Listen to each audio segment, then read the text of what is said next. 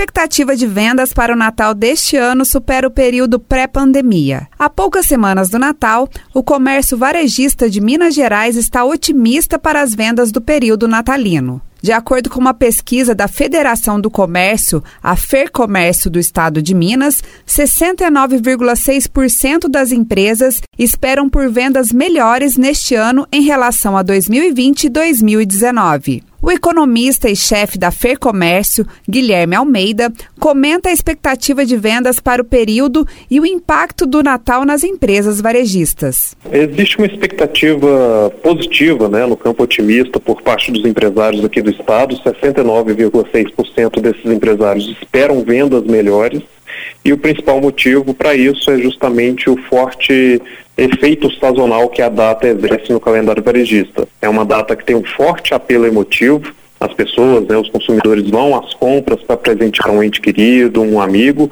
e mesmo em momentos de crise, mesmo em momentos de incerteza, existe esse aumento no volume vendido no varejo. Então, o momento é de otimismo por parte do empresário do varejo. E o Natal ele é um dos melhores períodos para venda, né? E qual o impacto desse feriado nas empresas varejistas do estado? Bom, existe um impacto aí para 83%, quase 84% dos negócios que operam aqui no estado. Como eu disse, o Natal ele tem um forte apelo emotivo que faz com que os consumidores vão às compras. Então, esse impacto positivo é observado nos diversos segmentos atuantes no varejo, é, não só em Minas Gerais, como em todo o país e é um bom momento para o empresário recuperar suas vendas, principalmente nesse momento de retomada da atividade econômica, de flexibilização da atividade econômica, permitindo assim que ele mantenha suas operações no médio prazo. E a pandemia ela impactou nas vendas de Natal nos últimos dois anos. Este ano o comércio ainda vai enfrentar os efeitos da pandemia?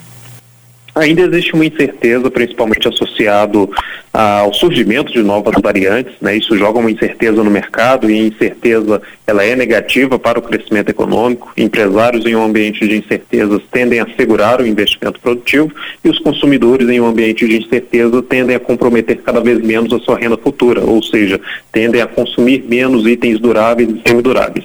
E o que ocorre hoje é que ainda existe uma certa incerteza no, no cenário relacionado à pandemia, é, principalmente com esse surgimento de novas variantes, e existe uma incerteza também no cenário conjuntural. No próximo ano nós temos um período eleitoral, isso tende a impactar, de certa forma, a disposição ao consumo das famílias, e isso deve influenciar no orçamento destinado para o consumo em datas comemorativas e também em datas comuns. Então o varejo tende a sentir, como toda cadeia produtiva, esse momento de incertezas.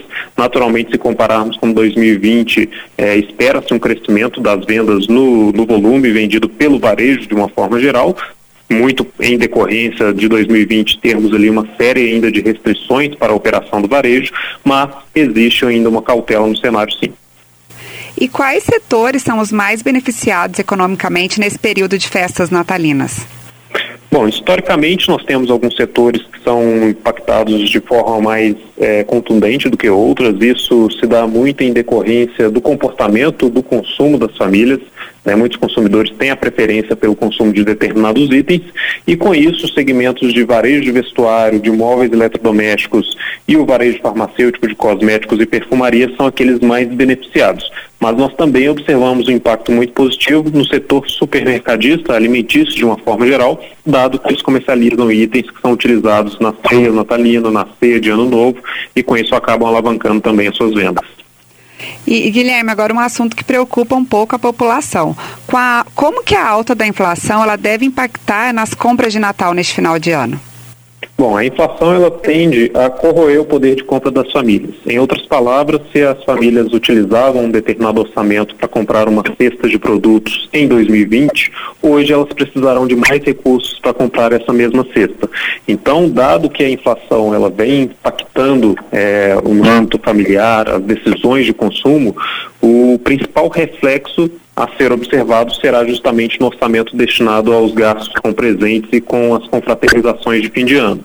É, isso tende a impactar principalmente o ticket médio gasto por consumidor, ou seja, aquele gasto por produto que ele tende a consumir nesse período do ano, e isso é reflexo naturalmente de uma conjuntura mais adversa. Então, com o aumento do nível de preços, o orçamento destinado pelo consumidor terá que ser bem planejado e ele vai arcar com mais recursos para comprar aquele mesmo item. Isso acaba influenciando na sua disposição ao consumo, sim. Tá bem, então, Guilherme. Agradeço a sua entrevista. Muito obrigado por to todas as informações.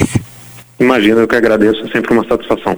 A pesquisa da Fer Comércio ressaltou também que 35% dos empresários mineiros acreditam que a situação econômica do país deve afetar negativamente as vendas, enquanto 25% culpa a pandemia e 20,2% vê na alta dos preços o maior inimigo.